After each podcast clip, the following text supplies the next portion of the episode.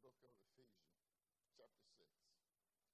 We have been talking about the book of Ephesians, where there was a people that was called Gnostics who, who entered the church that had been started and said, the only way you can get saved is that you got to have an angelic knowledge. And so, therefore, they said they had a secret knowledge of God. And the book of Ephesians was written from prison by the Apostle Paul.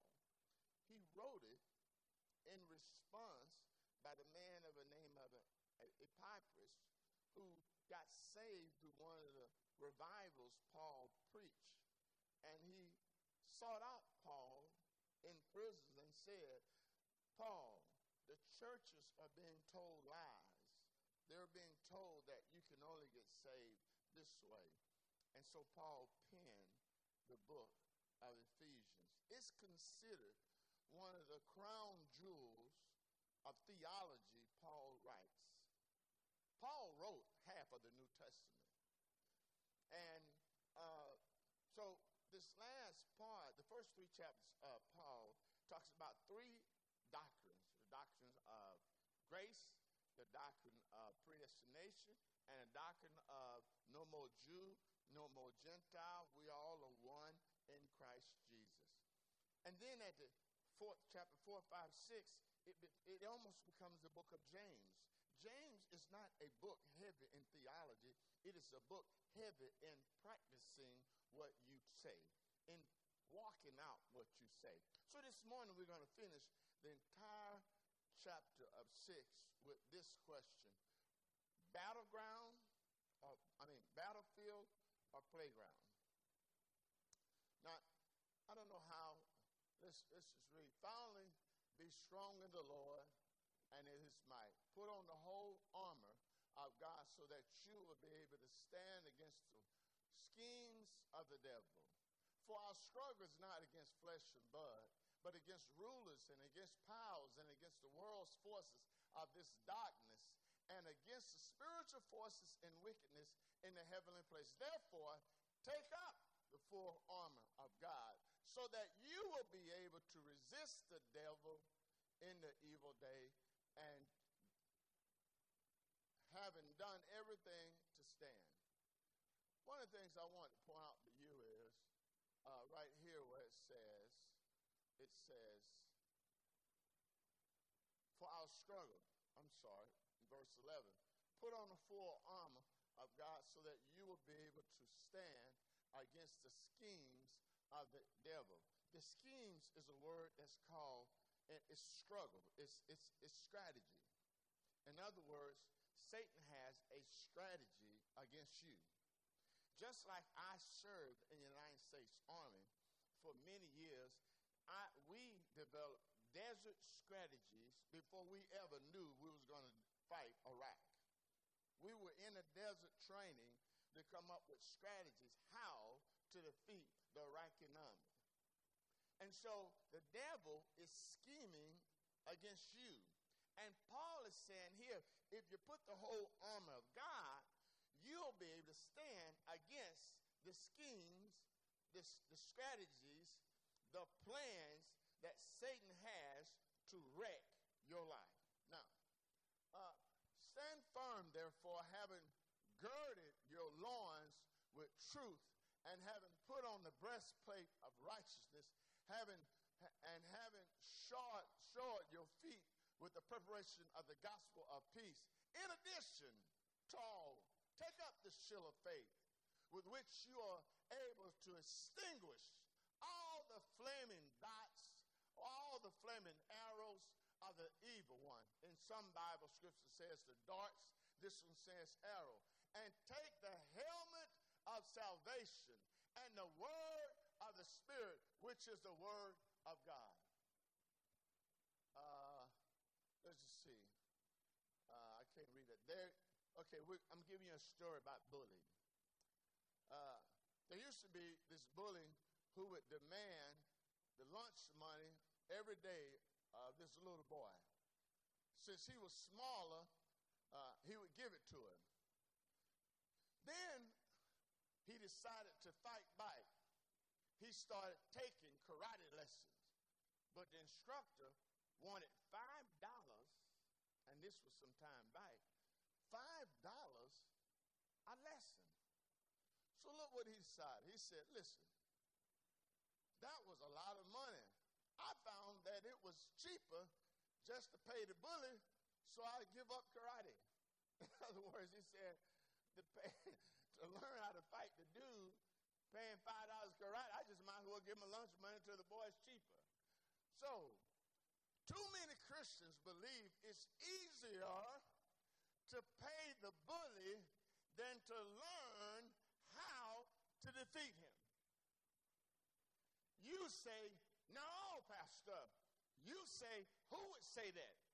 I say, we said when we say, that's just the way I am. How many times I've been in the council, people say, that's just the way I am. So that's just the way you will always be. I used to have hair. I used to have hair. I don't have hair anymore. At least up here. Kid do, no. So when people say, that's just the way I am, no. You're making excuses why you won't open your heart and let the Holy Spirit transform your life. So, so let's go. Uh, you can't see it, but it goes over the places of the breastplate of righteousness. Do you remember the hymn, Onward Christian Soldiers? Onward Christian soldiers marching as to war with the cross of Jesus going on before. Christ the royal master leads against the foe. Forward into battle, see the banner go. Too many of us are going backwards when Us to go forward. Too many of us are letting the world, well, let me keep going.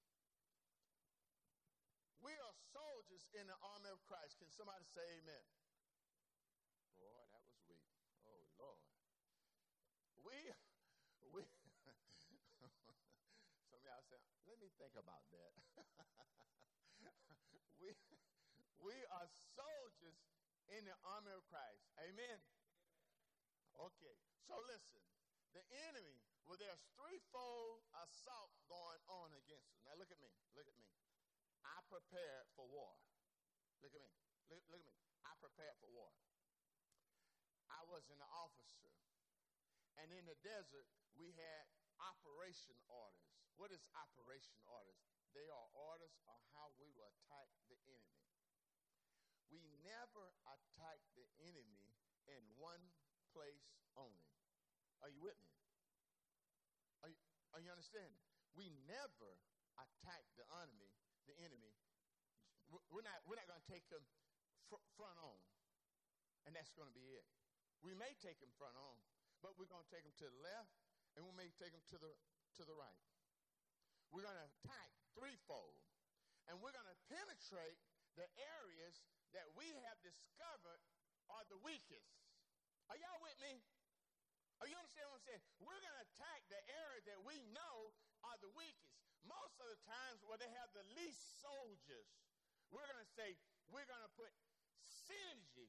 What's the word synergy means? It means all the force and the power we got, we're going to push that way to open the hole of the enemy and break through.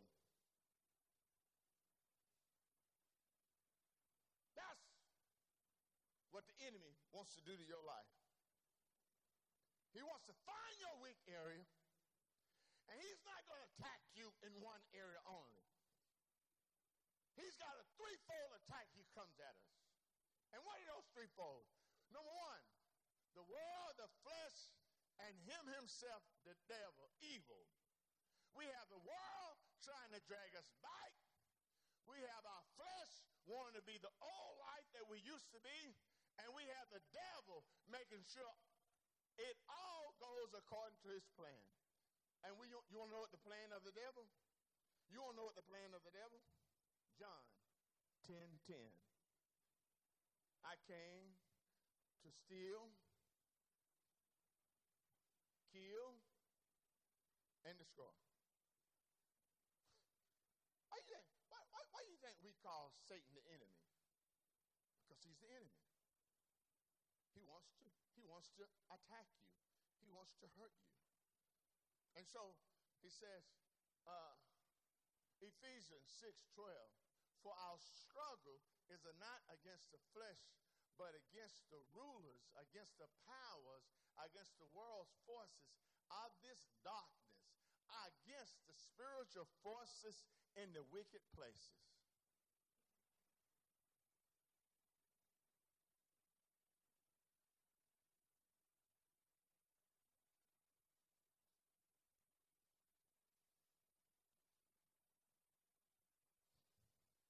Don't teach your kids how to live for Jesus.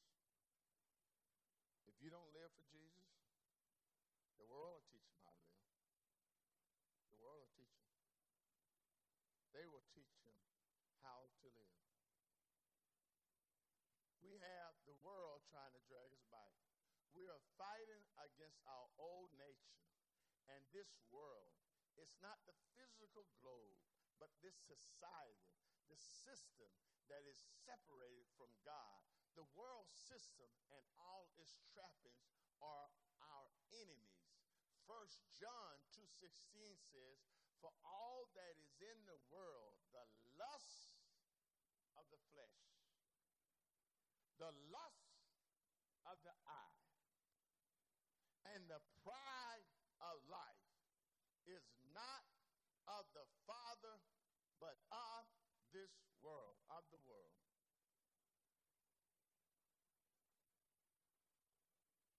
The world is going to teach you to be prideful.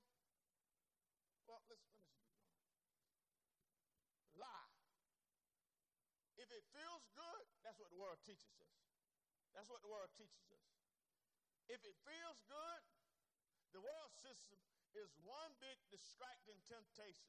We have been bombarded with pictures and products that are advertisement and excitement, no rules, anything goes. Satisfy yourself and don't worry about the consequences. Hey, hey, hey, don't worry. Let me tell you something for sure. You may not worry about the consequences, but there will be consequences. They will be consequences of our decisions. No decision has no consequences. Every decision has consequences. Good or bad, evil, we have consequences. I'm not, a big boy. I'm a big boy. A man. I'll side. Okay, big boy. Go there. Do your thing. But no, hey, hey, hey, hey, hey, hey, hey, no. Hey, listen. You a big boy, you're a big man, you're a big lady, you're a big woman. I'll decide what I want to do. Decide what you want to do. Now, let me tell you something. You cannot decide the consequences of your decision. It's out of your hands. It's out of your hands. Once you decide to do what you want to do, that's all you can decide. The rest is out of your hands. I'm going to give you an example. I love my wife. 22 years married. If some the girl come by here, he, he, he looks good to me and start coming at me, I can decide. I can decide. Well, I think I'll think I'll, she looks okay. I can make that decision. But the consequences of my decisions, I cannot determine. Come on now. Amen. Amen, church. We cannot decide. And the devil lie is, go ahead if it feels. Let me tell you something. Let me tell you something. I, am in, I'm in my church. I'm in, I'm home church. I don't care. Y'all can record it. You can play it. Homosexuality is nothing more than a disease of the flesh, just like having sex outside marriage. It is, that's what it is. It's a lie that says I deserve to do what I want to do, how I want to do it, and I'm bigger boy and I'll do it. That's what homosexuality. Man, listen. Before you think, Amen, Pastor. That's right, homosexuality, fornication, same thing. Lying, same thing. So, so you can decide what you want, but it's a lie. It's a, let me tell you something. Men, if you got little girls, you should be telling your little girls, you are beautiful. You are beautiful. You should give, listen, shower your daughter with what she needs. Sometimes I go overboard. Sometimes I give them what they don't need. Because when the man come in her life that want to marry her, he can't be a dud. What a dud is? Lazy. He can't be. Because she's seeing what example of a godly man that provides for his family. He's got to have vision. So if you tell your daughters they are lovely, they are beautiful, and you encourage them, tell them you're going a long way. Not that they're on their own strength, but that God's going to take them a long way. I got to keep going. I got to rest. Two, we have our own flesh wanting our own life back. Our own flesh want our old life back.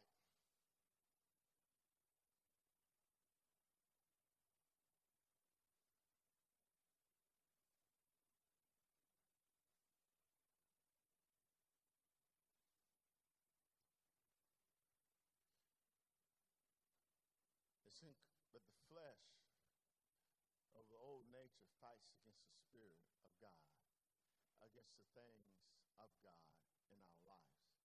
Galatians 5:17 says, "For the flesh lusts against the spirit, and the spirit against the flesh, and these are contrary one to another, so that you do not do the things you wish to do. Flesh can be like an anchor dragging you away. This is what an anchor looks like.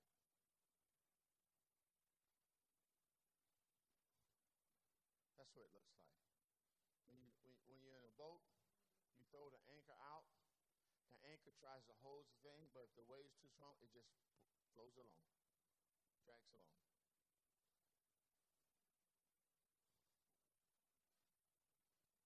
What's that picture of? That's the illustration. Uh, wherever you feed the most will be the strongest. He'll be the big dog. The big dog can be the Spirit of God in your life. If you're reading the scriptures, if you're reading the Bible, if you're meditating, if you're praying, if you're being honest, if you're being going to your small groups, being honest to people, saying things that you know you have struggle with, that you can be the big dog. But if you get isolated, and you're not reading the Word of God, you become the little dog.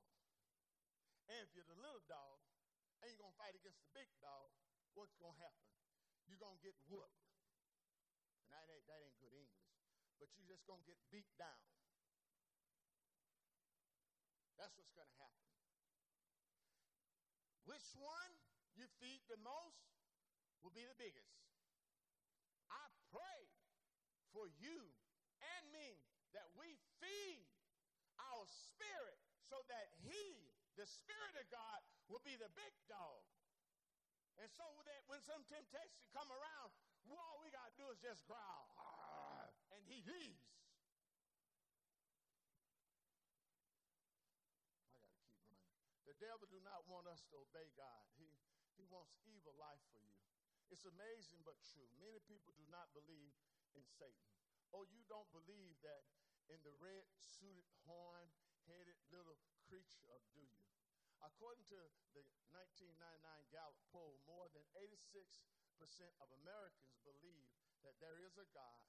Some polls have that they're high as 95%, but only 63% of Americans believe that there is a devil, and he likes it that way. He likes it that you don't think there's an enemy trying to pull you in captivity. Likes it. You don't think he, he, he likes it? Come here, my, my brother. Come here. Come here, my brother. Uh, Gloria, come here, hold the microphone real quick, quickly, quickly. Come on, come on, come on, come on, come on, sweetheart. Just hold the microphone. You pull, pull, pick up. No, take my hand. Take my hand. Take my hand. Move that way. Pull me. Both hands. Both hands. Pull me that way. Pull. That's what the devil's trying to do. Trying to pull you. I'm going. I, I want. I, want to be with God. I want to be with God. Oh, oh, oh, oh. The devil says, "No, no. I, I, I want to be with God." Oh, oh, no, no, no, no, no, no, no. Thank you, guys.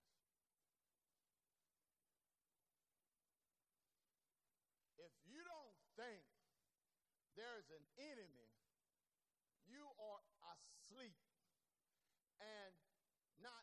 spiritually aware that there is an enemy trying to defeat us.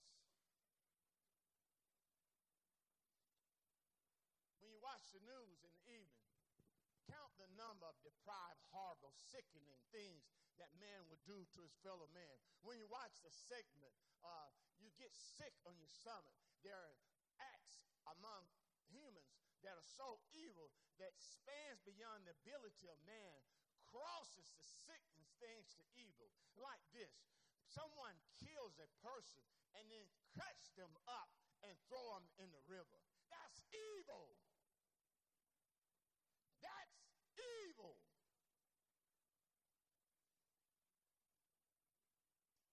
It's evil to do. Ephesians 6:16 says, in addition, take up the shield of faith which will will be able to extinguish all the flaming arrows of the evil one. Well, somewhat, somewhat kind of fiery darts are coming your way. Satan implants the following thoughts into your mind. He, this is what he does. When you when you're in the battle, he plants some D's. You don't know what the D's are? Number one, the number one D is doubt. He wants you to start asking yourself, did God really say that? Can I really trust God? Isn't that your interpretation? The next D, discouragement. Satan tells you you're never going to get any better. Your life won't change. Don't even try. The next D he tries is delay. You asking yourself, my daughter sung song. You ask yourself, why is this taking so long? Something you want to happen hasn't happened by now. The next thing he implants are difficulty. You, you ask yourself, why is this so hard? Why is it so hard to make my marriage work? Why is it so hard to get a job? The next thing he plants is depression. He tells you yourself it's not worth. You don't feel like making an effort.